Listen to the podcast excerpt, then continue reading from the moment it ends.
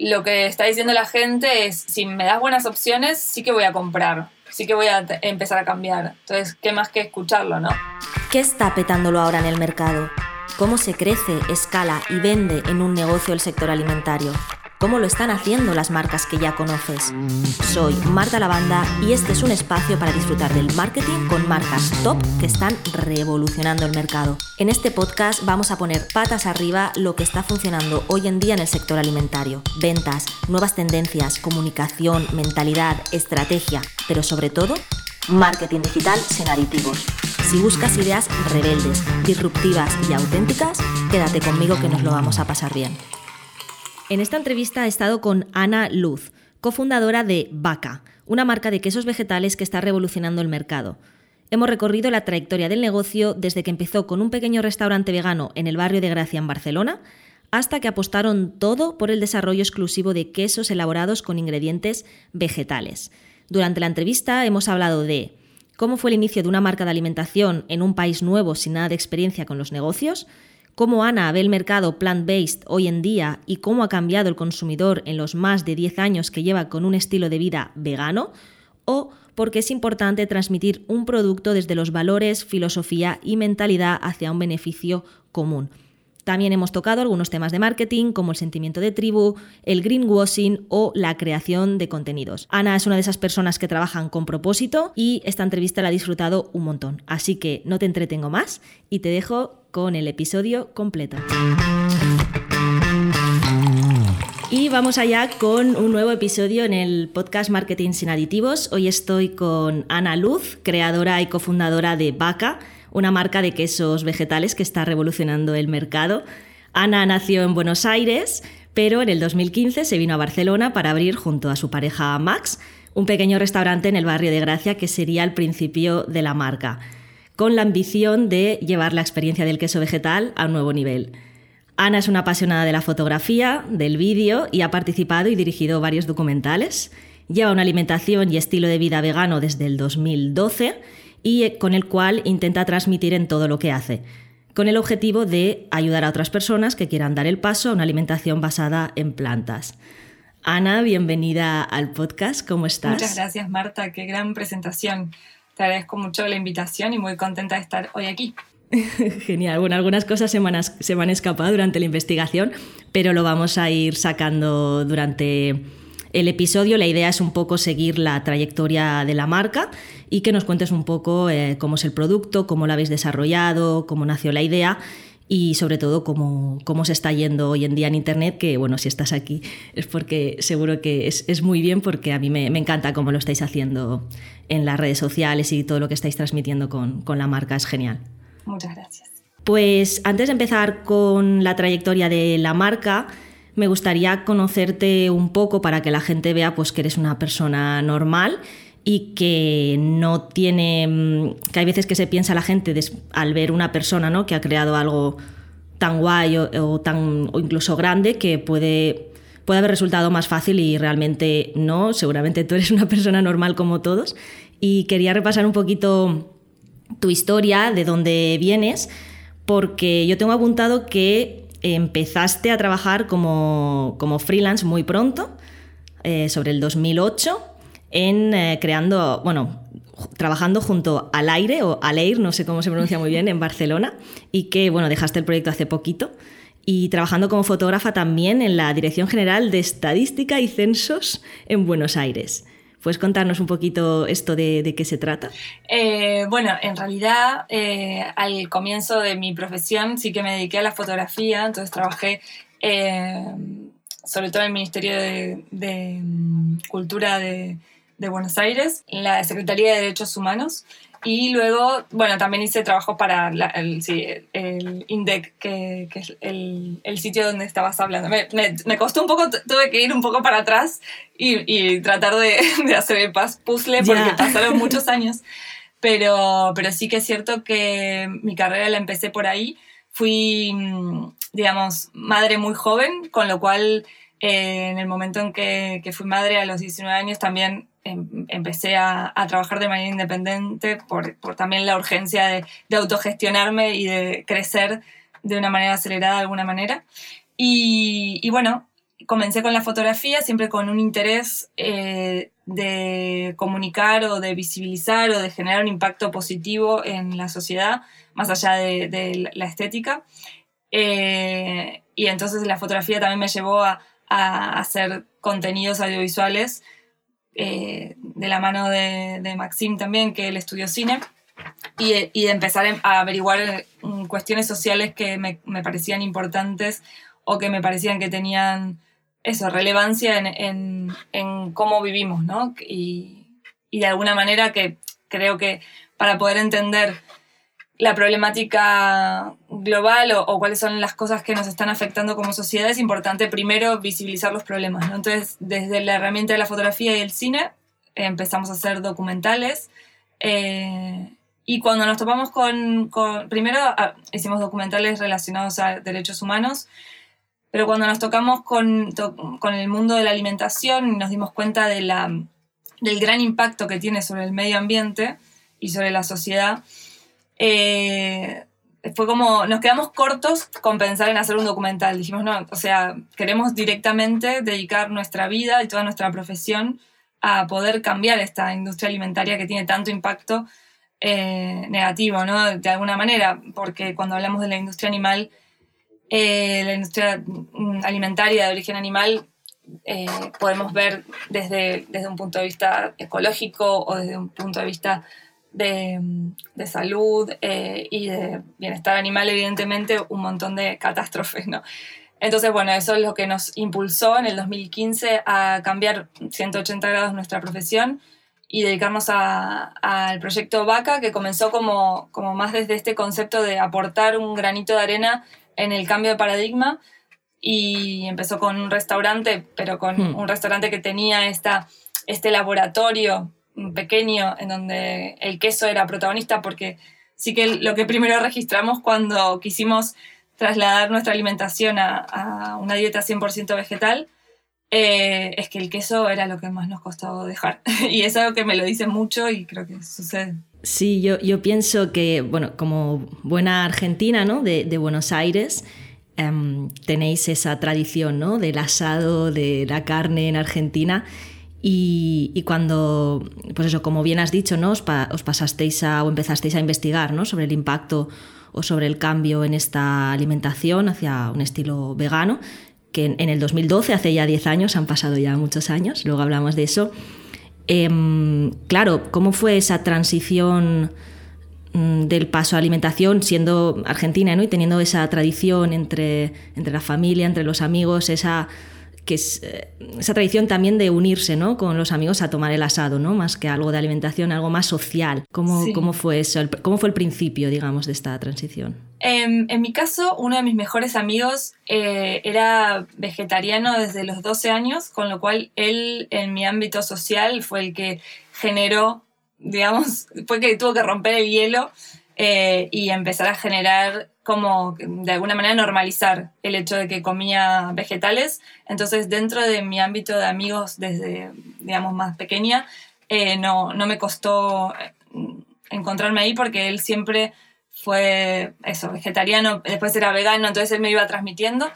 Y el asado, eh, como que en esos ámbitos siempre, bueno, había opciones, de, de, hecho mi familia también, mi mamá siempre cocinaba vegetales más que, más que carne y sí que comía carne, pero pero me, me trasladaba las anécdotas de cuando era pequeña, de que sus padres tenían su propia granja y que a veces algunos de sus amiguitos animales terminaban en el plato, como que ella me fue trasladando sin ser vegetariana ni, vegana, ahora sí igual, ahora está vegetariana, pero en su momento no, me trasladaba esta cultura de, que había algo ahí que no, no terminaba de encuadrar, con lo cual dentro de mi experiencia no, no tuve tantas... Eh, no tuve que romper tanto el, el paradigma dentro del ámbito mm, más familiar y amistoso. El, el asado, mm, la verdad mm. es que no fue lo que más me costó porque enseguida como que lo que decimos siempre con Max, nos volvimos como quesitarianos, ¿no? Ah, bueno, le poníamos queso a todo, hacíamos como una comida muy basada en queso. Eh, pero bueno, después nos dimos cuenta y dijimos, o sea, dejamos la carne porque, por los animales principalmente, luego podemos hablar de, de otras cosas con la ecología y la salud, pero esa fue nuestra primera razón y después si te comes una pizza con queso o un vaso de leche, al final la, el, digamos, la tortura, por decirlo de alguna manera, es la misma o peor en, una, eh, en la industria láctea. Hmm. Y entonces no tenía sentido, no estábamos mm, generando ningún tipo de impacto positivo. Eh, entonces, no, la, la, respuesta fue larga, pero... Sí, no, no, no, eh, está genial. Que te iba a decir que de hecho el queso es una de las razones por las que muchas personas no pasan de, la, el de, ser vegetariano ¿no? a tener una alimentación vegana, porque el queso es como es como muy difícil. Yo tengo, bueno, yo no soy vegana, eh, tengo una alimentación un poco rara, luego sí, la comentamos si quieres, pero mm, sí que tengo muchas amigas y amigos veganos y el queso les costó bastante. Sí. sí, sí, es lo que sucede. Es que el queso sí es un, o sea, es un producto mm, muy complejo a nivel, ya dirías, químico, científico, digamos, tiene unos... Mm, suceden demasiadas cosas dentro del producto, no es un...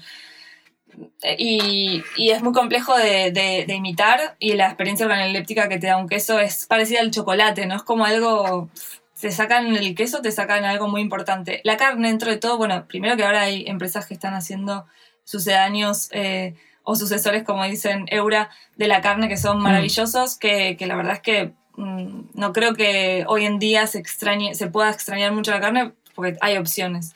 Pero el queso, todavía hay mucho para trabajar. Sí.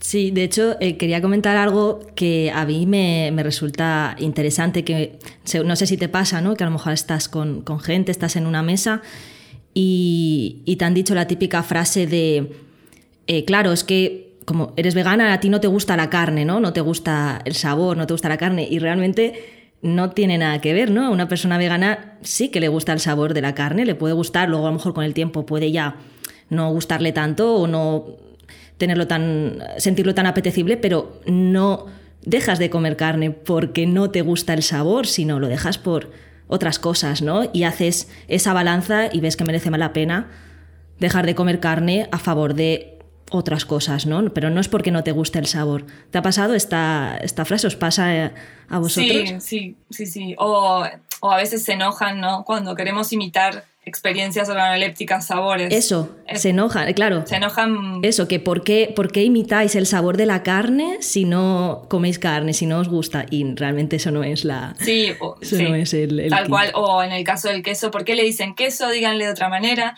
Como. Sí, eso. Como si fuera que en realidad el enojo está con el producto y en realidad el, enojo o el. Eh, no, no, diría enojo porque es una palabra muy negativa, pero la necesidad de cambio está en en las consecuencias que tiene ese producto. O sea, comer carne, o sea, sí, puede ser fantástico, te la cocinan bien, o comer un queso es una experiencia alucinante, digamos, no, no hay nada de malo en eso, está antes de que suceda, de que llegue a tu plato eh, y después posiblemente también.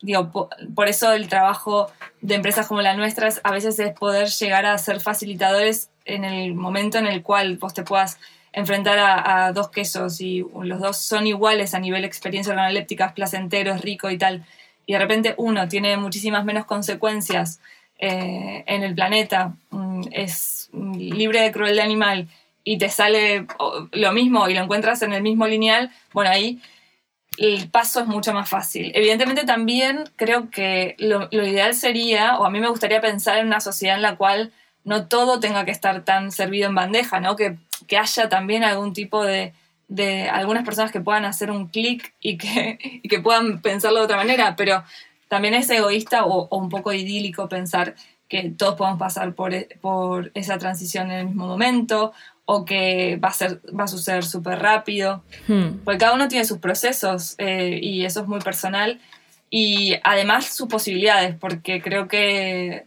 también, digamos, no es casual que el veganismo suceda en grandes ciudades, ¿no? Bueno, tenés que tener acceso a información, acceso a esos productos, eh, un acompañamiento familiar, posibilidades, tiempo para hacer esa transición y entender cómo cocinar eh, tal. Y, entonces, ahí es donde aparecemos y queremos realmente ser una herramienta y que luego, ojalá, que no solamente sea, sea eso, sino que también empiecen a ver como pequeños despertares de conciencia, ¿no? que esa es la, también la hmm. misión.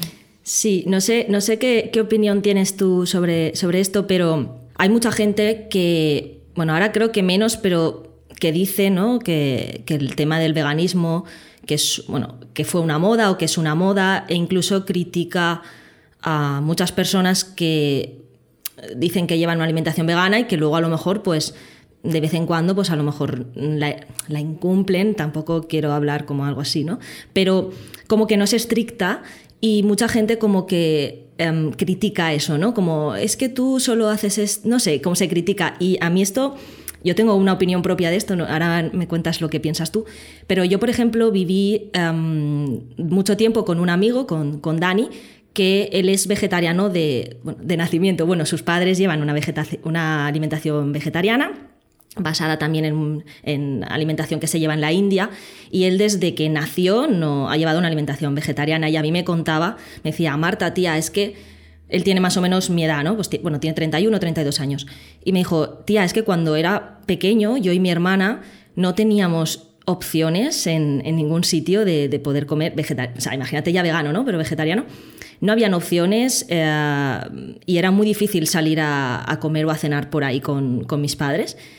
Y gracias a este boom o a esta mm, moda, que dicen algunos, se ha conseguido que se introduzcan muchísimas opciones en, eh, en, en restaurantes y en sitios para, de comida, ¿no? de opciones veganas. Y yo creo que esto, aunque pueda ser una moda, me da igual, o que creo que es un paso que también ayuda y facilita también esto y que, y que aunque haya personas que no sean estrictas, que lo hagan eh, que empiecen o que se empiecen a introducir de una forma eh, progresiva también es bueno ¿no? y positivo para, para, todo esto, ¿no? ¿Qué piensas tú de esto? Totalmente de acuerdo. Y de hecho hace poquito hicimos un post que ponemos que, que, bueno, que no necesitamos un puñado de veganos perfectos, necesitamos muchísima gente cometiendo errores en el camino. Lo vi, me encantó, me encantó. Muchas gracias. Pero que es, es un poco de eso se trata, porque a veces las etiquetas digamos, nos sentimos muy seguros, ¿no? Desde el punto de vista de decir, bueno, yo soy eh, vegana, entonces ya está, cumplí mi, mi parte cuota de moral, ética y todo lo demás, eh, digamos, está mal. Entiendo que eh, no sucede tanto lo mismo con todo lo que es zero waste o reducir residuos, porque justamente es mucho más complejo, no es blanco y negro. Es muy difícil ir, llevar una, digamos, un modo de vida zero waste al 100%. Pero en el veganismo hay como esa ilusión de, eh, bueno, yo estoy siendo 100% comprometida. Digamos, la, por un lado es genial, digamos, que haya, evidentemente necesitamos cada vez más veganos y ojalá que seamos cada vez mejores dentro de ese proceso del veganismo, más conscientes, consumamos también menos plástico, eh, protejamos el medio ambiente. Eh, y a los animales que viven en él. Pero, pero no, que, que, no se vuelva eso una etiqueta que nos separa del resto y nos saca empatía para con otras personas que están en un proceso y que tienen su, su vida, sus posibilidades, su cultura, su familia. entonces, poder decir, bueno, mm, mira, te ayudo realmente o, o intentarlo, no pasa nada si te equivocas. Y, y, sacarse un poco el peso de la etiqueta creo que es importante porque es que no, o sea, es que no vamos a a lograr el impacto que realmente necesitamos como sociedad si somos algunos poquitos. Y creo que igual, primero que ya no somos poquitos, por suerte, eh, es importante que también esté ese porcentaje de personas como que, eh, que rompan con, con las estructuras eh, existentes, ¿no? Porque si no, también es cierto que, digamos, desde la flexibilidad o del da todo un poco igual, sería difícil cambiar una cultura o, o sea, hace falta gente activista que, reclame a sus gobiernos, que reclame a las empresas que ofrezcan mejores productos, que reclame a sus gobiernos que existan políticas diferentes para la alimentación. Eh, entonces, por un lado creo que es súper guay que nos empoderemos y que llevemos esa bandera, pero por otro lado no olvidarse nunca que hay personas que están en otro proceso y que hay que ser facilitadores, no, no hacer una grieta, ¿no?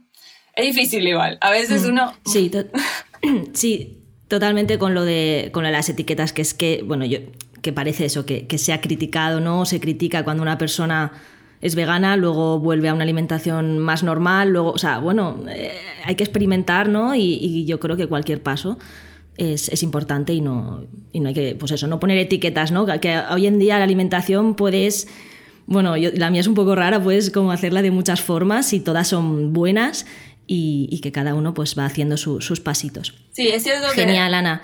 Eh, muchas gracias. No, dime. No, que es cierto que a veces es como, yo no, que voy a hacer un inciso porque por ahí no se me entiende, pero a ver, cuando, cuando uno llega a ser consciente o cuando entiende el, el, dolor de esos animales, es decir, están muriendo un millón de, de seres todo cada segundo en el mar, están, eh, o sea, y es como decís, nadie, o sea, te sentís un poco como en el cuento de la criada cuando decís todo, o sea, nadie ve esto que está sucediendo, entonces esa, esa impotencia interna a veces nos, nos, pero es lógico que nos pase también, pero bueno, tenemos que ver, por eso digo que es difícil, cómo trabajar con eso, sabiendo que es, hay que cambiar cosas urgentemente, pero también tratando de generar puentes y y dar, dar a entender que el veganismo no es solo sacrificio, es una fiesta, porque estás comiendo súper rico, porque estás viviendo de una manera coherente y porque no hace falta, mm, no hace falta. Eso es lo que, perdón, te quería transmitir también.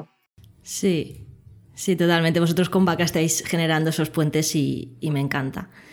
Em, vale, pues bueno, empezáis con, con, la alimentación vegana y con el estilo de vida vegano en el 2012 a partir un poco de, también de, tu amigo, ¿no? de que os empiece a introducir esto.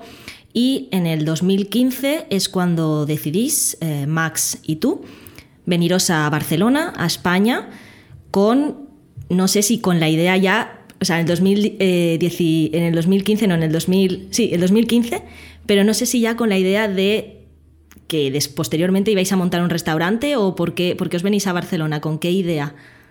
Sí, nos vinimos a Barcelona. En Buenos Aires teníamos una productora de contenidos audiovisuales y una escuela de fotografía.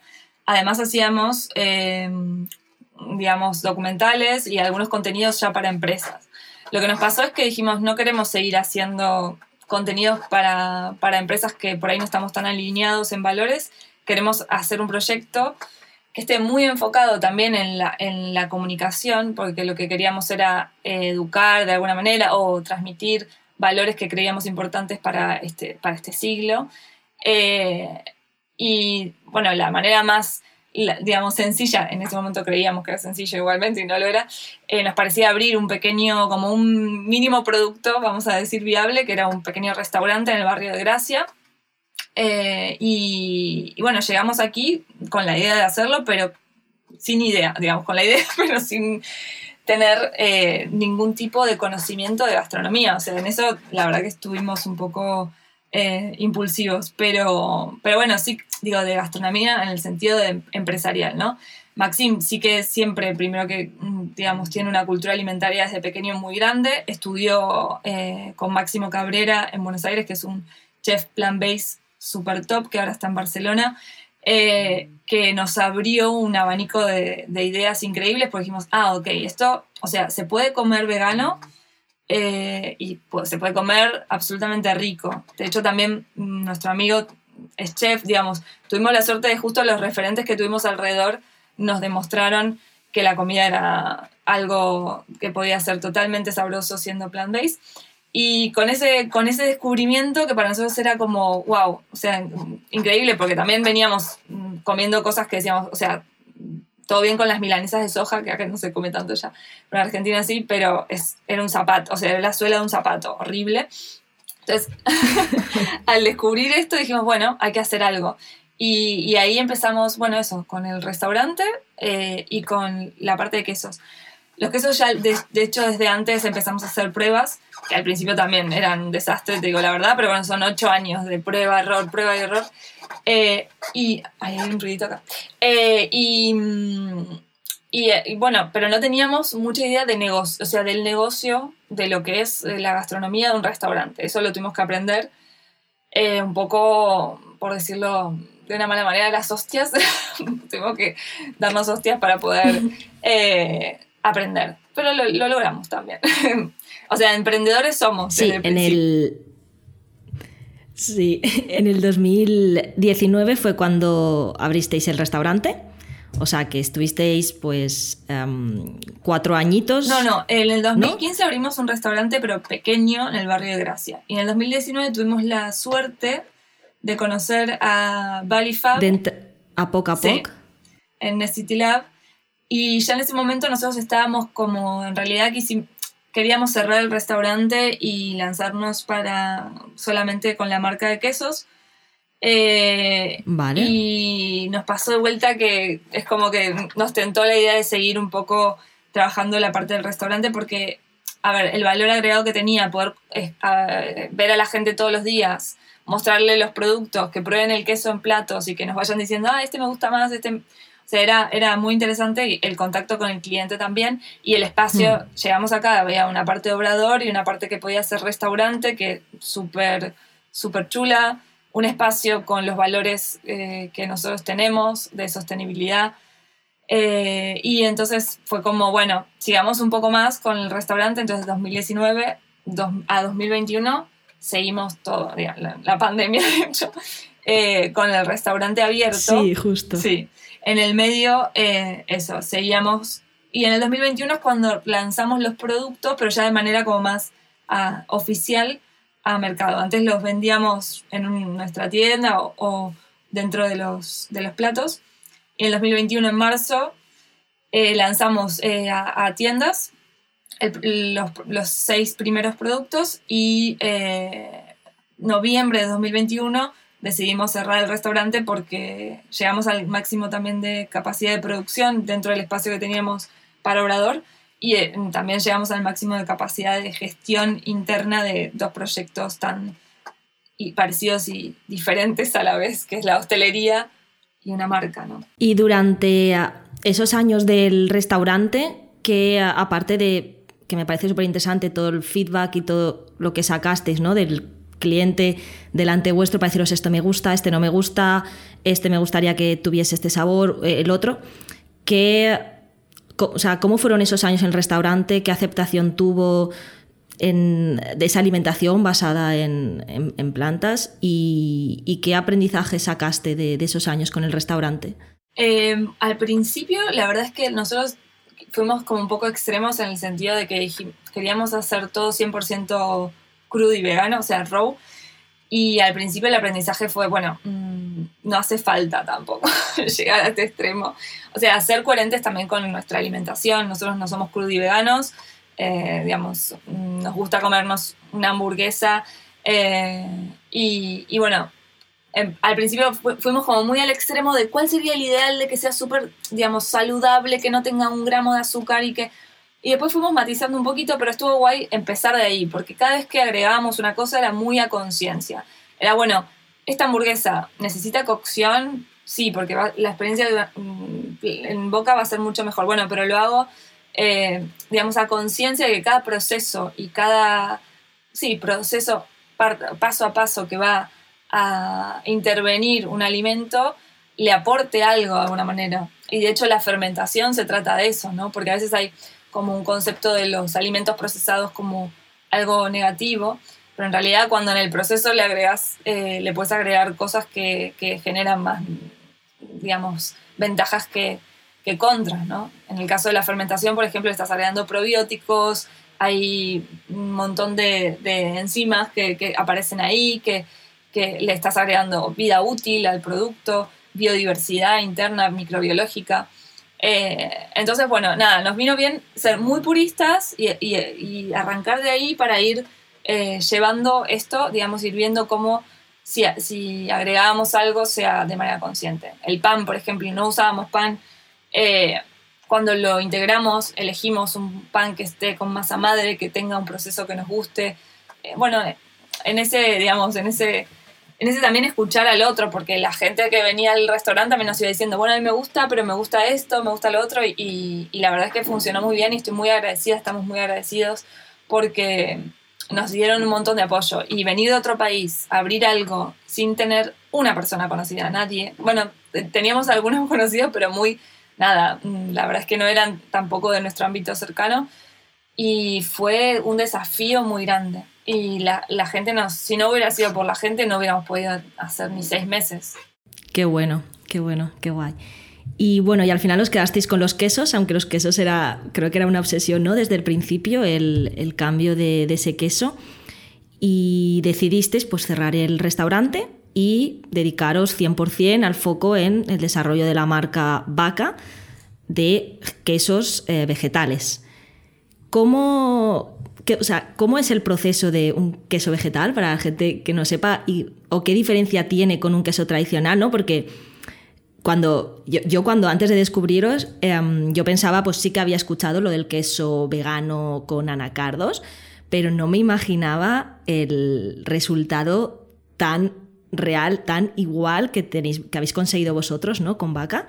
Y me parece brutal, ¿no? También la, cantidad de, variedad, ¿no? La variedad de, quesos que habéis podido sacar, de sabores, solo eh, viniendo de, ingredientes vegetales.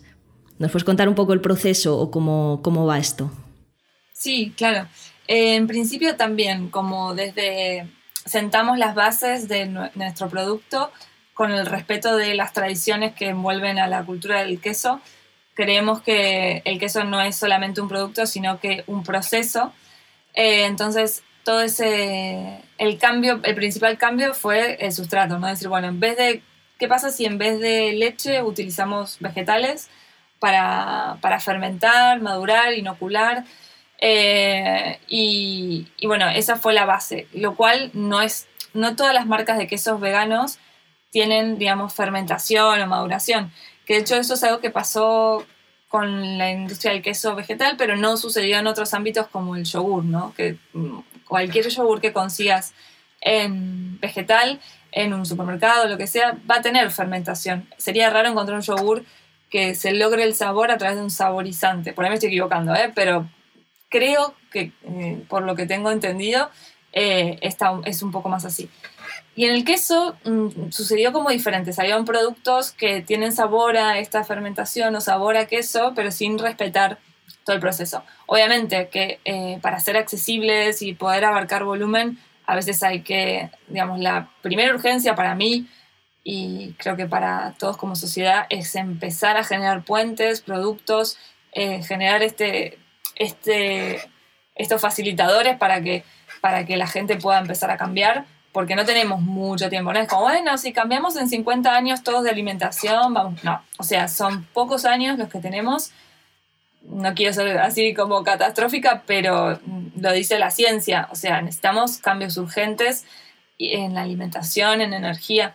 Entonces, en esta transición que estamos proponiendo, no queremos llevar, en esta transición proteica, nos queremos imaginar un mundo en el cual los productos siguen siendo nobles, no, no, no son todos como de artificiales. Entonces, eh, así, eh, con esa visión es la que vamos creando estos productos.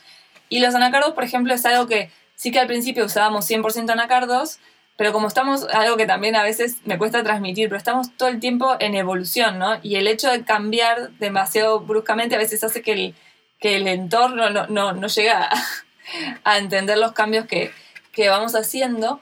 Eh, y por ahí la gente que probó el producto al principio no es, el mismo que, estamos haciendo ahora. Y en el caso del anacardo lo que pasa es que viene de Vietnam, entonces, o puede ser de, Brasil, pero nosotros el que compramos es ecológico, eh, comercio justo y tal, pero viene de lejos. Entonces, eh, guay. Tiene, o sea, genera menos impacto negativo en el planeta por ser vegetal comparado con un queso de origen animal. Sí, menos agua, menos tierra utilizada, menos CO2 pero puede ser mejor si cambiamos en vez de anacardos algo más local. Sí, bueno, entonces ahora estamos trabajando anacardos y almendras. Eh, hay un producto que es solamente calabaza. Entonces estamos también trabajando en las grasas, viendo qué, mm, qué alternativas hay. Eh, vamos como evolucionando en ese sentido también porque hace falta, digamos, siempre seguir perfeccionándose, eh, pero nuestra base al principio era esa. Y ahora tenemos por suerte también un equipo, ahora tenemos a Eileen, que es especialista en microbiología y proteínas en nuestro equipo, que es la líder, digamos, de la parte de I+.D. junto con Max. Eh, y entre ellos, la parte como más científica y la parte más gastronómica van creando diferentes variables y van evaluando cómo por una cosita chiquita así el sabor del queso puede cambiar absolutamente. Y hay mucho terreno para investigar ahí, como la, o sea, todos los... No lo hemos dicho, pero, pero Max es francés y, tiene, digamos, la tradición de los quesos seguramente muy, muy arraigada. Sí. Y, sé que, bueno, he escuchado en, varias, en varios vídeos y entrevistas que, pues eso, que, le gusta mucho el proceso y todo lo que tiene relacionado con los quesos, pero y que intenta siempre, ¿no? Pues hacer esa esa mm, replicarlo ¿no? a los quesos vegetales, pero manteniendo, digamos, lo, que tú has dicho, ¿no? El proceso y la esencia de lo que es esa producción ¿no? de, quesos. Exacto, tal cual. Sí, sí, es, es maravilloso cómo se puede seguir estudiando eso y que si ponemos recursos como sociedad o como empresas allí, podemos encontrarnos con cosas fantásticas, porque ahora lo que se está logrando, se está logrando con una base que está pensada, todos estos microorganismos están pensados para el sustrato animal.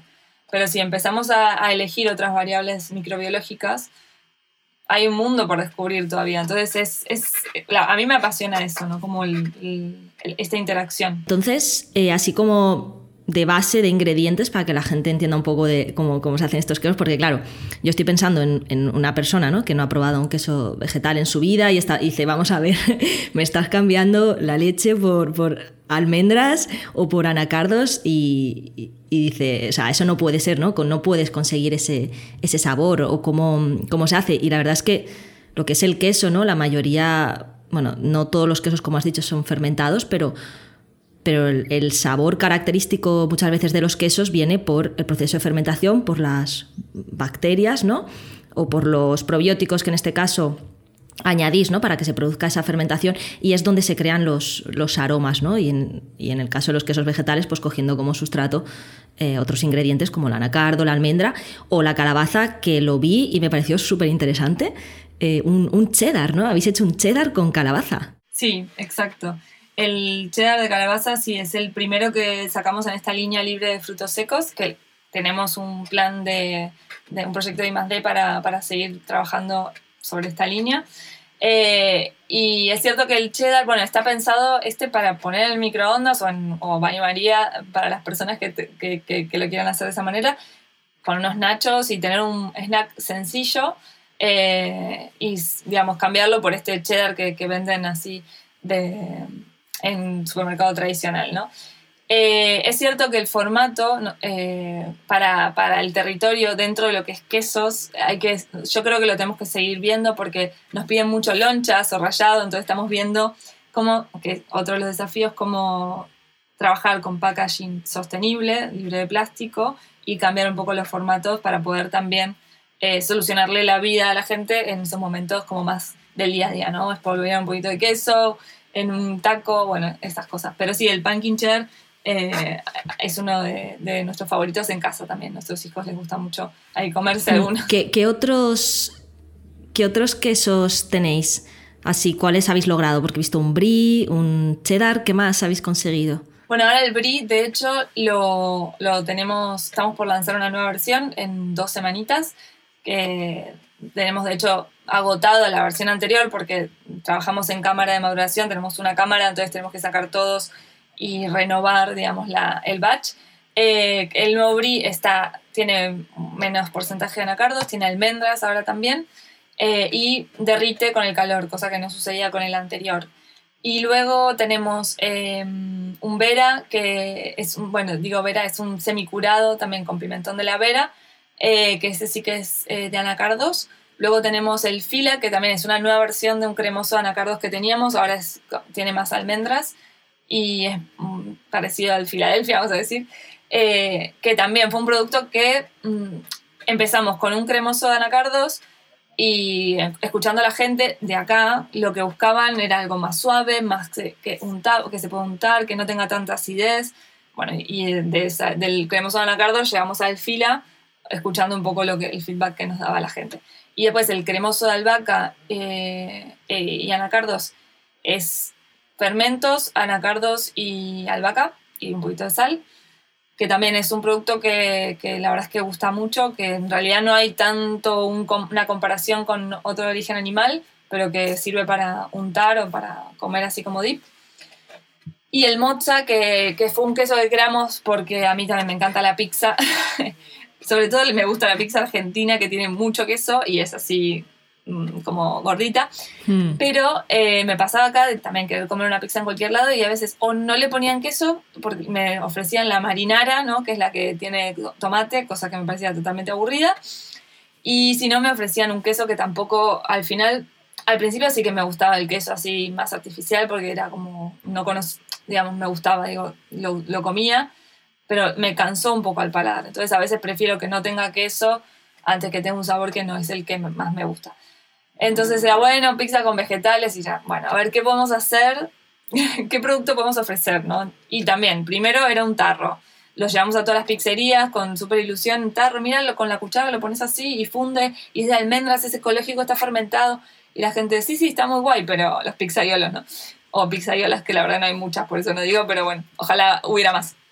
Eh, ay, pero ¿cómo hago en la cocina con la cuchara? O sea, le rompíamos un poco el esquema.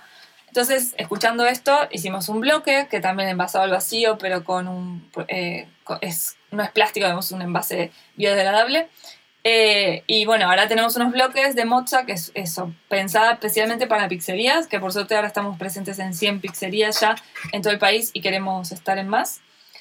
Eh, las pizzerías que, que, han aceptado nuestro producto son las que también están muy alineadas con nosotros en sentido de calidad, o sea, son pizzerías que trabajan con masa madre que, mm, o que, cuidan el producto y que son buenas pizzerías y que es como un honor también estar allí. Sí, de hecho, eh, quien quiera quien quiera ver en qué pizzerías está Mozart, queso de, de vaca, en la misma web de vaca hay un, un, listado con todas las pizzerías que están en, casi en todo, a nivel nacional, ¿no? Está, porque está en muchísimos sitios, he visto muchísimas pizzerías y allí tienen esa opción para quien la quiera probar, pues que puede ir a, una pizzería de esa y pedirlo. Sí, sí, tal cual. Por suerte tuvimos finalmente buena aceptación. Vale, qué guay. Y, a nivel de, de, mercado, porque yo. Porque yo, bueno, yo sí que consumo queso, queso normal, bueno, no de vaca, pero sí que consumo queso normal, o sea, no estoy tan enterada en los quesos vegetales, pero ¿qué, otras opciones hay en el mercado de quesos vegetales? Es decir, ¿hay algo parecido o tan conseguido como lo que habéis creado o suelen ser opciones que no merecen la pena o como has dicho antes, un queso más artificial que, te cansaba de sabor o... O sea, ¿hay opciones? Hay cada vez más, la verdad, y no solo en España, sino también a nivel europeo, digamos en Francia, estuvimos hace poquito eh, probando algunos quesos. Eh, creo que ojalá que, que, podamos seguir avanzando con variedad, ¿no? También dentro de lo que es la categoría quesos vegetales. Si te pones a pensar en la categoría leches vegetales, hoy en día tenemos un montón de leches, cada una tiene su, digamos, su diferencial, alguna más para baristas, otra que...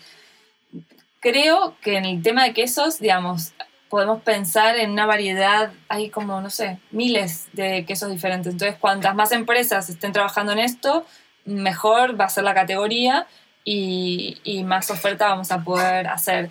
Entonces, sí que, hay, eh, sí que hay unas marcas que lo están haciendo cada vez mejor y luego hay otras por ahí que, digamos, mm, a mí no me gustan tanto. No quiero hablar tampoco específicamente de ninguna, pero digo que mm, a mí me parecen un poco más artificiales a mí va varios, porque de hecho salen las encuestas, ¿no? Hay una encuesta que hizo Provega hace poco, no hace tampoco, pero salió en 2021, em, que hablaba de que la mayoría de las, de las personas veggie de España decían que las opciones que existen ahora en supermercados o más accesibles eh, no, eran no se sentían como algo natural o que tenían un sabor artificial y que la textura tampoco era agradable. Entonces, hay algo, el consumidor está diciendo, no hay opciones y también está demostrando que cuando hay opciones el mercado es alucinante, porque si estamos, mm, o sea, España es uno de los países mm, más fuertes en lo que es mercado de leches vegetales. Eh, hay un crecimiento de un 35% en dos años de, de este público veggie, que también incluye flexitarianos y tal. Entonces, lo que está diciendo la gente es, si me das buenas opciones, sí que voy a comprar, sí que voy a empezar a cambiar. Entonces, ¿qué más que escucharlo, no? Y, creo que en ese sentido, mm. ojalá que, que haya muchas marcas que, que, vayamos avanzando. Obviamente yo te voy a decir, a mí me gustan los quesos que hacemos nosotros y creo que por suerte empezamos hace mucho tiempo eh, y tenemos un equipo de I+D eh, creativo y, y, que aparte tiene hambre de, de, evolución. Entonces estamos todo el tiempo como, bueno, vamos a hacerlo mejor y, y entre todos nos vamos como eh, motivando para, para, para realmente ser una solución. Vale, y mm, a nivel de un poco de llegar al consumidor y transmitir un poco la marca, em, ¿crees que el público de, vaca o quien consume vaca es 100% de alimentación vegana o crees que queréis llegar a, todo el mundo o sea, no tienes por qué ser vegano, ¿no? Para, o tener una alimentación estricta para consumir queso de origen vegetal. Nosotros actualmente, nuestra, mm, digamos, la mayor parte de personas que nos siguen, eh, de hecho hicimos hace poco una encuesta, eh, o son veganos o están en transición y son mayoritariamente personas conscientes por el bienestar de los animales. O sea, la principal motivación que tienen por hacerse veganas o veganos eh, por, por, por, los animales. el mercado, digamos, general, digamos, a dónde queremos llegar, al final, mm, si queremos tener impacto real, las personas veganas ya están, digamos, ya son veganas, ya tienen esta, esta solución y es genial poder mm, ofrecerles este producto, pero evidentemente donde más impacto vamos a generar es en esa persona que todavía no es vegana, ¿no? Y que se quiere convencer, o sea, que quiere ir para ese lado y le podemos dar una mano. Entonces, hay un público muy grande que es flexitariano, digamos, que que, o reduccionista, que empieza a reducir, que empieza a decir, mm, esto, y ese camino sabemos que, sabemos que, que siempre, puede, o sea, que hay una posibilidad de éxito muy grande dentro de ese, de ese camino porque, o al menos en la experiencia que, de la gente que vamos hablando, en lo que nos pasó a nosotros, cuando empezás a reducir productos de origen animal, te sentís mejor. Si de repente las opciones que pudiste probar son ricas, que a veces no sucede, pero digo, a veces son ricas, te decís, ah, bueno, puedo comer esto tranquilamente.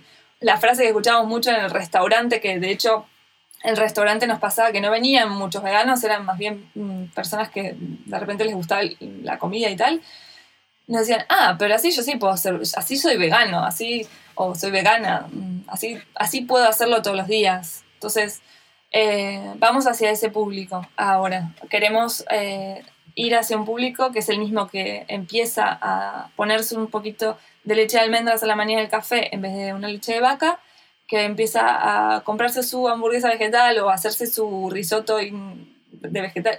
Como que está ahí y necesita, digamos, eh, acompañamiento, porque sí, obviamente si no tenés ese acompañamiento, el trabajo es el doble y hay más posibilidad de, de perderlos en el camino. Sí, obviamente es más fácil, ¿no? Cuando pues eso, consumes opciones que te gustan, ¿no? Y que están ricas y, que dices, ostras, pues me gusta, el sabor es igual o muy parecido y encima lo que tú dices, ¿no? Te, sientes bien, ¿no? Porque al final te sientes bien cuando haces las cosas bien. Y, sí, totalmente de acuerdo. ¿Y mm, crees que el, el consumidor a nivel general está cambiando? Es decir, está más abierto cada vez más a recibir estas opciones o a introducir estas opciones o, a ver más marcas o sobre este tipo de, productos alimentarios? ¿Crees que el mercado la gente cambia? está cambiando. De hecho, como te decía, hay un, en España hay un 35% más de personas que se autodenominan veggies eh, desde el 2019. Es un 13% de la población. Em, y realmente eso está sucediendo a nivel global en general. Eh, entonces, digamos, sí que es cierto que tampoco hay, hay territorios donde se está aumentando el consumo de carne, entonces a nivel global no hay una reducción tan clara de consumo de producto de origen animal, sí que hay, eh, hay una aceptación general en, en, en algunos sitios geográficos en los cuales está evolucionando. Europa, por ejemplo, Latinoamérica también, digo, están, eh, están empezando a pedir otro tipo de productos y gracias a eso, o sea, es un poco triste a veces pensar, no, no sé si triste, o sea, no creo que el, podamos como personas, individuos, solamente cambiar el mundo a través de nuestro consumo, porque eso sería como muy limitante, pero es todo lo que hacemos impacta. Entonces, si elegimos y apoyamos una empresa un producto de origen vegetal, estamos diciendo, estamos votando de alguna manera, porque estamos diciendo qué tipo de, economía queremos tener, qué tipo de mercado queremos tener, qué tipo de empresas queremos que existan, cómo queremos vivir, en qué planeta queremos habitar. Y eso está sucediendo. La gente tiene cada vez más información, cada vez hay más opciones, y eso también creo que no solamente con gente joven. O sea, la gente joven es la que por ahí como que lo tiene ya cada vez más integrado, en los grupos de... yo tengo dos hijos, uno de 18, no, 17, y no, me acuerdo la de mis hijos, y otro de 9. Entonces, eh, ellos mismos, ya, ellos ya transicionaron y ya son veganos desde, uno desde siempre y el otro transicionó. Pero en sus grupos ya no es lo mismo que hace 10 años y decías que era vegano, qué sé yo. Hay un montón de gente vegana, vegetariana. Y la gente grande también, o sea, veo que está cada vez más abierta. Hay ciertos sectores que están como muy conservadores, pero que también se van a tener que adaptar porque hasta, hasta las empresas grandes también están diciendo, bueno, acá hay un mercado, o sea, acá tenemos que apostar porque si no nos quedamos fuera. Y bueno, es ese camino. El tema de que has comentado de yo también lo digo mucho, lo de por lo que estás pagando es por lo que estás votando, es decir, estás fomentando a que eso que tú pagas se siga haciendo, se siga desarrollando. Si pones dinero o apoyo a una marca que está pues, luchando o desarrollando un producto basado en, ingredientes vegetales, pues estás fomentando y ayudando y potenciando a que aparezcan más marcas como ella y a que siga creciendo ese mercado. Entonces, totalmente de acuerdo. Y el tema de las generaciones, em, hace un par de semanas estuve en la universidad haciendo una charla y estuve hablando con, con estudiantes y que yo, que yo, me siento joven y parte de ellos, ¿no? Pero es verdad que hay algunos hay unos años de diferencia que hasta que no te pones a hablar con alguien pues mucho más pequeño no te das cuenta, ¿no? Y, y eran estudiantes que estaban estudiando ciencias gastronómicas y estaban muy concienciados con, con, lo que tú dices, ¿no? Con no solo el producto, sino también con, con los valores ¿no? que hay detrás, que al final en, en marketing también, esto lo comento yo mucho, de que no cuando yo vendo no, vendo un producto, ¿no? sino que se vende mucho más, ¿no? Vendes lo que se va a apoyar cuando tú compras ese producto, vendes unos valores, vendes unos beneficios, vendes un apoyo, una cooperación, una colaboración, no sé, se venden valores, se vende una filosofía, un estilo de vida. Y, es cierto que estos, estos estudiantes, estos jóvenes, iba a decir, no, porque yo soy joven también, pero estos estudiantes están y estas generaciones están mucho más concienciadas y yo creo que sí que viene un boom ¿no? de, estos centennials que dicen de, a nivel de, de, creación de nuevas marcas o nuevas empresas. Y lo último que has dicho ya de, de las grandes empresas, eh, no sé si abrir un, poco un melón del tema del, greenwashing que, que habla la gente, de que tú qué opinas de que una empresa grande, ¿no? una multinacional, una empresa que a lo mejor toda la vida Mm, no ha tenido en cuenta ¿no? estos factores medioambientales o sociales y, o ecológicos y que de repente eh, lancen una campaña publicitaria o algo especial, mm, origen vegetal para veganos y hay mucha crítica a eso, ¿no? Hay mucha crítica de greenwashing, esto lo hacéis para vender, no creéis en esto. ¿Qué, qué opinas de, de, estas campañas o estas tengo sentimientos encontrados porque creo que, a ver, me parece que por un lado... Mm, no me importa tanto las razones, en, al fin si al fin y al cabo generan realmente un cambio. Eh, pero bueno, sí también me gustaría que tenga cierta coherencia y que puedan ir un poco más en la profundidad de, esas aguas, si las van a empezar a, nadar, ¿no? Pero me parece que no, digamos, sí, me gustaría que de un día para el otro se cambiara la industria alimentaria y que fuera de otra manera, más descentralizada y que exista más diversidad de productos em, y que sea todo 100% vegetal. Sí, eso sí, sería genial. Pero existe una cadena de distribución, existen empresas que están consolidadas que, consolidadas, que tienen un montón de empleados, que tienen un montón de, o empleadas tienen un montón de impacto y que si esas empresas realmente empiezan a apostar por, por eso, se va a generar un, sí, una categoría mucho más importante, con lo cual al final el beneficio es mayor. Sí que también hay empresas como la nuestra o como otras marcas que nacen desde este activismo, desde esta necesidad real de que nos arde, nos pica, queremos cambiar el mundo, queremos realmente que haya un impacto eh, y creo que podemos ofrecer un montón de cosas y estaría guay que no se nos pise ¿no? En, ese, en ese trayecto. Pero creo que pueden haber muchos lazos ahí, pueden haber puentes, porque tampoco vamos a inventar toda una cadena de distribución que no existe de un día para el otro. Y los cambios que necesitamos no son de acá a 30 años, son de, de un día para el otro. Si queremos real, realmente ir, eh, ir solucionando este choque que vamos a tener contra una, una gran pared, ¿no? Entonces, en ese sentido, creo que hay que estar atentos, obviamente, porque a veces nos venden, voy a decir una frase un poco especista, gato por liebre, ¿no? Como, eh, que no, no, o sea, no dejar de preguntarnos. Al final la base está en que eh, sigamos tratando de generar ciudadanos y ciudadanas eh, atentos y atentas, curiosas, o sea, que podamos preguntarnos todo el tiempo, ok, esto que me venden, pero a ver, ¿qué tiene? ¿Qué ingredientes tiene? ¿Dónde está? No sé, como poder... Y también entender eso, que, que, ¿qué queremos? ¿Que esas empresas sigan haciendo lo que están haciendo o que empiecen a cambiar? Es lo mismo que trasladamos un poco a, a las personas, ¿no? Queremos que haya solamente algunas empresas chiquititas que le vendan productos a los veganos o queremos empezar a generar un cambio real con todos los errores y todo el lío que va a significar reconstruir la industria alimentaria. Y bueno, yo quiero ir al, lío y a embarrarse un poco, cooperar y, en ese sentido lo que sí se necesita es conciencia de la gente para que apoye realmente iniciativas que, sean reales, ¿no? También. Sí, yo también pienso que igual no es la mejor forma o que pueden haber intereses económicos detrás, eh, seguro, pero que en cierto modo puede beneficiar a esa, transición o a ese puente o, quizá esto pues el, el, comienzo de que, como tú has dicho, que una, una gran empresa, ¿no? que no, no, se puede de la noche a la mañana cambiar, sino que quizá estos son los primeros pasos para luego ir avanzando y y que vayan cambiando. Así que sí.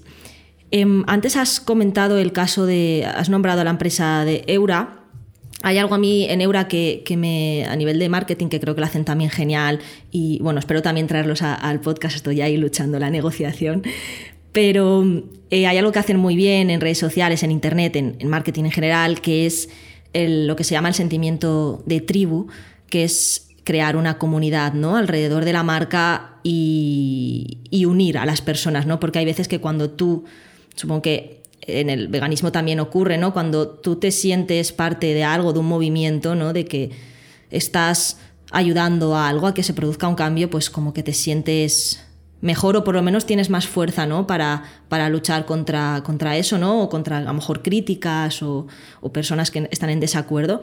Entonces, ¿crees, te quería preguntar si, si crees que se ha formado una comunidad alrededor de, de Vaca, o, si eso lo, trabajáis o lo fomentáis o, queréis que haya realmente un, grupo, ¿no? Una, tribu, una comunidad alrededor de, la marca. Sí, eso lo trabajamos. Bueno, en el caso de, de Eura creo que, digamos, son un poco los primeros, por decir, decirlo, en el territorio que lograron demostrar que manteniendo un discurso como que se puede llamar extremista, ¿no? Por determinadas personas pueden decir, bueno, mm, son veganos, activistas y tal, eh, lograron hacer de eso una empresa que lo está petando. Entonces, para mí es un ejemplo espectacular en el sentido de que, de que abrieron muchísimas puertas. Yo cuando empecé con Vaca en el 2015, eh, el, el, hecho de decir que iba a poner un restaurante vegano ya me miraban como hippie, o sea, que no tengo nada contra los hippies, pero digo como algo totalmente marginal, que no iba a tener ventas, que no iba a poder nada. Eh, hoy en día o sea, el ejemplo de éxito de este tipo de empresas lo que hace es, dar como confianza a un mercado que se mueve por también el éxito económico de alguna manera, ¿no? Que me parece que es un lenguaje, que no se trata de, que sea malo eh, eso, ¿no? Se trata de que, de que, podamos utilizar esos medios económicos para generar cada vez más eh, impacto positivo. Entonces eso creo que lo viene demostrando Eura que de hecho los conocemos desde hace muchos años. Nosotros empezamos también en un programa de InnoFood de Barcelona Activa, teniéndolos a ellos y a otros compañeros maravillosos que están ahí en el mercado, eh, la verdad funcionando súper bien. Entonces, em, y, bueno, nuestro producto lo tuvimos como más que tiempo del proceso porque realmente eh, el queso es complejo y creo que también el time to market para el queso es, se viene ahora. Eh, pero sobre la comunidad creo que fue fundamental confiar ¿no? para ellos, confiar en que el mensaje que estaban dando era muy potente y que sobre ese mensaje podían construir gente que realmente necesitaba eh, voceros o voceras o espacios en donde poder eh, contar lo que le estaba pasando y sentirse identificadas. Entonces, eh, ellos construyeron esa comunidad a través de eso y nosotros también estamos en ese, en, ese mismo proceso. Siempre pensamos la marca primero desde el punto de vista de qué es lo que queremos transmitir. No solamente un producto, sino ser eh, el que el producto al final te está llevando un mensaje, te está diciendo, hola, por acá, esto está guay, es mejor para vos, para el planeta, para los animales. Entonces, eh, creo que en ese caso tenemos como una, una coincidencia, ¿no? que lo que quisimos siempre también es eso, dar un mensaje. Y, nosotros eh, la estrategia de contenidos la trabajamos un montón, dedicamos un montón de tiempo a, a veces uno dedica mucho tiempo a cosas y decís, uy, la gente no, ¿viste? no siempre se engancha con las mismas cosas que uno quiere proponer, pero tratar de no solamente dar mensajes vacíos, sino como investigar, hablar con gente, visibilizar a personas que están trabajando en estas problemáticas, bueno, ir generando colaboraciones, conexiones. Sí, la, la creación de contenido la verdad es que es genial, es brutal, a mí me encanta y, quien la quiera conocer, bueno, en su Instagram suben mucho contenido muy chulo, muy divertido y, que, está, y que está genial, de una calidad brutal. Te quería preguntar sobre eh, alguna acción o alguna pequeña estrategia que hayáis llevado en marketing o alguna idea que hayáis tenido que haya generado muy buenos resultados o muy buena aceptación o algo que digas, Buah, esto cuando lo hicimos Mm, empezó a funcionar muy bien esto o conseguimos este objetivo? ¿Algo que te venga a la cabeza? Sí. creo que la última experiencia con Veggie Pizza Warriors, que fue una campaña que hicimos en agosto del 2021, que de hecho la vamos a repetir ahora para el Día de los Lácteos Vegetales en agosto de este año, eh, con más cositas. La verdad fue una campaña que disfrutamos muchísimo porque tuvimos muchísima aceptación de la gente, engagement, personas yendo a comer a su pizzería favorita. Nosotros también íbamos a todas las pizzerías que eran parte de la campaña durante en Barcelona, porque tampoco es que viajamos mucho en ese momento, pero y nos encontrábamos con otros warriors. Nos decían, ay, muchas gracias, por fin puedo comer esta pizzería, no sé qué, me encanta la campaña. Se ponían la camiseta, sacaban fotos, generaban contenido. O sea, ahí es cuando decís, por eso amo, digamos, todo lo que es estrategia de contenido, puedes escuchar lo que también las personas necesitan, ¿no? Y poder empezar a, a generar estos enlaces. Entonces, la gente necesita pizza buena y yo también. Entonces, eh, esa campaña funcionó muy bien y aparte nos pasamos de, tratar de entrar en Oreca, Food Service, que era muy difícil porque la mayoría, o sea, era como que eran reticentes al cambio, le estábamos ofreciendo un producto que sí tiene muchísima más calidad, fermentado, no sé qué, ecológico y tal, pero que tenía un costo mucho mayor que el que tenían como más accesible y era como que no se animaban, ¿no? Decir, bueno, pero... Y, y, la verdad es que nosotros también estamos trabajando con el tema de los precios, obviamente, para cada vez bajar más, pero cuando es un producto artesanal es muy difícil, ¿no? Bajar mucho mm. si quieres tener una empresa también que, que sea coherente con, con sus trabajadores, eh, con la estructura. Entonces, eh, les ofrecimos esto y al principio no querían y cuando dijimos, bueno, mira, vamos a hacer una semana de prueba, vos tenés la mozzarella gratis eh, ofrece la pizza que quieras eh, durante esta semana vegana y después fíjate si te funciona. Y la verdad que hacían sold out en todas las pizzerías, nos llamaban, no tenemos más queso, queremos, o sea, y, era, y la gente también compartiendo. y fue genial. Y en muy poco tiempo, con pocos recursos, porque también somos una empresa pequeña, no tenemos muchos recursos y las campañas que hacemos las hacemos con más que nada nuestra, tratando de ser creativos. Eh, en poco tiempo tuvimos nuevas pizzerías que se sumaron, así como de pasamos de eso, de, por ahí que nos cueste bastante, a que digan, ah, sí, me gustó, la probé, está genial, y nos apoyan y ponen eh, con queso de vaca. Entonces, para nosotros, teniendo un equipo, nuestro equipo de marketing, hoy en día igual por suerte tengo a alguien, Paulina, que me, que me ayuda, eh, y tengo un diseñador súper guay, pero la verdad que somos los que somos los que estamos. Mientras hacemos eso hacemos 20 otras millones de cosas. Entonces bueno la verdad que esa fue una campaña súper linda que qué guay, Qué guay que compartas eso porque hay veces que bueno alguna persona que esté pensando en emprender em, tenga de referencia a una marca que puede pensar que hay, una, hay muchísima gente detrás que están creando y luego al final cuando conoces más a, a las personas que hay detrás no te das cuenta que que son personas que iguales que ellos, que están en mil cosas, que al final son emprendedores, que les ha tocado trabajar y, aprender todo desde cero y que y eso motiva un montón, creo yo, para, pues eso, para emprender y para, para empezar. Vale, Ana, pues nada, vamos a empezar ya a terminar la, entrevista eh, con los últimos bloques. Quiero que nos cuentes un poco el presente de Vaca, es decir, ahora mismo en qué estáis metidos, si estáis desarrollando, algún proyecto, has dicho antes el tema del BRI, y el futuro también de Vaca, ¿no? ¿Qué, planes tenéis a futuro o qué vamos a poder esperar o ver de, la marca? Sí, bueno, en este momento, eh, eso, recientemente hicimos esta ampliación y, y, estamos en un trabajo de un proyecto de I+D súper fuerte con, con, la parte de sustratos, de cambiar los ingredientes, de evaluar qué tipo de proteínas y qué tipo de microorganismos son los mejores para los quesos que estamos creando.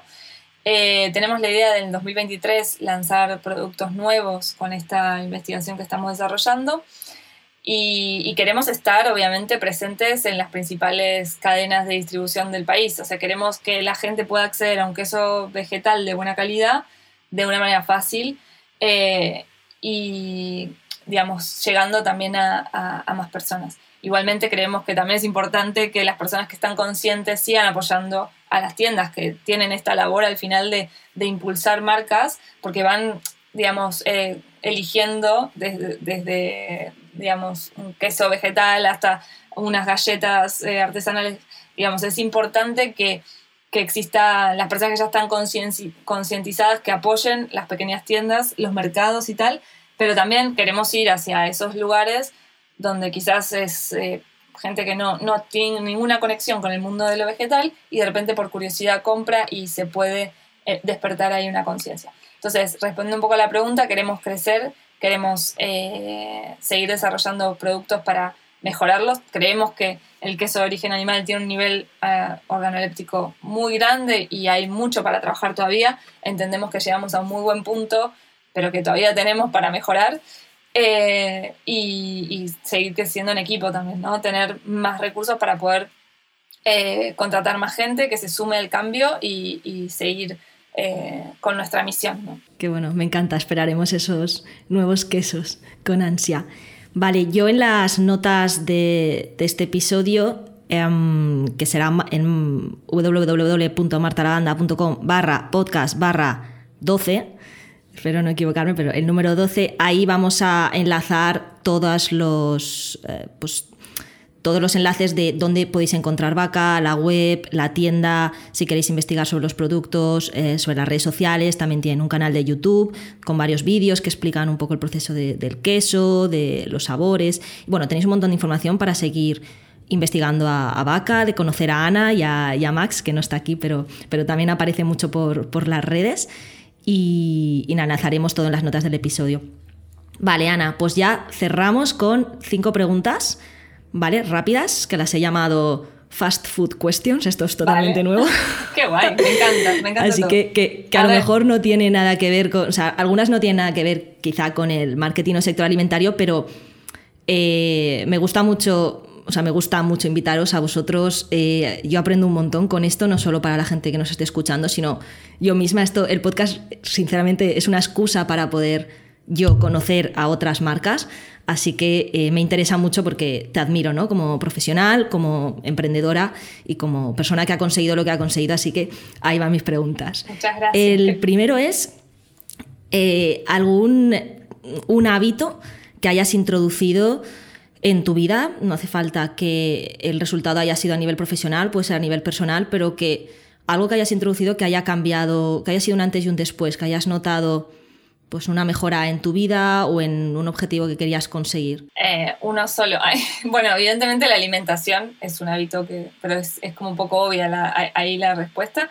Más allá de la alimentación, podría, si es profesional, voy a tirar una porque si también están escuchando emprendedores y emprendedoras, eh, hay una herramienta que se llama Asana, que la verdad es que me sirvió mucho para poder trabajar en equipo, mm, estando o no estando con, presentes en, el mismo, en la misma oficina y que me cambió bastante la forma de trabajar. Y como hábito más personal, eh, haber cambiado de alimentación, obviamente. Empezar a usar la bici también me cambió un montón. Me dijiste uno y te estoy dando tres, así que ya está. Fast, fast eh, genial. Yo, os digo uno para que no para que sea más fácil, pero todos son, son bienvenidos. Y sí, enlazaremos a Sana, que yo también la uso. Y, la alimentación también es verdad que cambia por, por, completo. Yo estoy todo el rato cambiando la alimentación y, se nota un montón. Vale, segunda pregunta. Em, ¿Algún libro que te haya marcado o que recomiendes o que en ese momento te ha sido como un despertar, aunque luego no sea el mejor libro de todos, pero que te haya ayudado en un momento de tu vida? Eh, Mal comidos de Soledad Barruti. Me gustó, es un libro que me, me, gustó mucho y me hizo pensar un montón sobre la industria alimentaria. Que ella tiene también Mala leche, que habla más sobre la industria láctea, pero los dos son recomendables. Qué bueno, muchas gracias, me lo, me lo apunto. Vale, un ingrediente que nunca falta en tu casa. Ay, no quiero tirar flores, mm, pero la verdad que el queso es un ingrediente. A ver, voy a tirarlo, voy a tirar otro porque para no parecer que estoy haciéndome autobombo todo el tiempo. Hay, hay un, ay, que no me acuerdo el nombre, hay un picante coreano que no me acuerdo, Goham creo que se llama, me encanta también. Eh, levadura nutricional, le echo a todo también.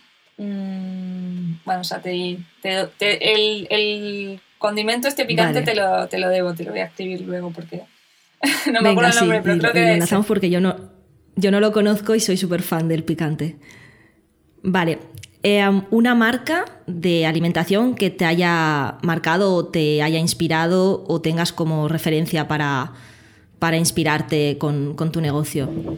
Sí, Miyoko, mi, bueno, Miyoko, en Estados Unidos es una marca de quesos vegetales eh, liderada por una mujer que me parece increíble, eh, que la verdad que es muy inspirada, o sea, es inspirador su trabajo, así que sí, puedo decir Miyoko. La enlazaremos. Vale, y ya como último, em, un aprendizaje durante todos estos años que has estado pues, creando el negocio, desarrollando marcas, nuevos productos, bueno, te pido uno, seguramente habrán un millón de aprendizajes, pero algo que le pueda ayudar a una persona que esté pensando en emprender o en meterse en este sector de alguna forma, ya sea creando su propio negocio, su propia marca, como ayudando ¿no? a otras, algo que, no sé, algún aprendizaje que le puedas lanzar a estas personas. Sí, depende mucho el perfil de la persona. En mi caso, eh, el aprendizaje fue eh, dar, darse el tiempo para planificar de una manera pragmática, Excel. O sea, trabajar, amigarse con el Excel y decir, bueno, la idea de qué significa, mm, quiero eh, ser una solución para todas las personas que, bueno, ¿cómo, cómo llevas eso a cabo? quiero hacer un queso, bueno, mm, o sea, trabajar con el mundo de los números cuando uno eh, planifica una empresa me parece fundamental. Creo que por ahí es una respuesta bastante obvia, pero a mí, para mí fue un aprendizaje porque mi, eh, mi forma de acercamiento era más bien con, con, el resultado, con el proyecto, con el producto, con la misión, más que cómo hacerlo de una manera eficaz también en, en un mundo evidentemente también capitalista en el cual tenés que hacer que las cosas funcionen, ¿no? Así que en mi caso, si vas a empezar un proyecto, me parece importante poner todo eso en un, tener un tiempo de preproducción eh, y poder poner todo eso en, texto, número, lo que sea para concretarlo y luego llevarlo a cabo con una guía que puedes ir modificando, obviamente. Genial. Pues muchas gracias, Ana. Hasta aquí acaba la entrevista, creo que he cumplido con la hora. muchas gracias a ti me encanta el, el, podcast y me encanta tu proyecto, así que también te voy a seguir siguiendo ahí tu trabajo porque la verdad es que está, está muy guay lo que estás haciendo y te felicito. Qué bien, muchas gracias. Ha sido un placer tenerte por aquí.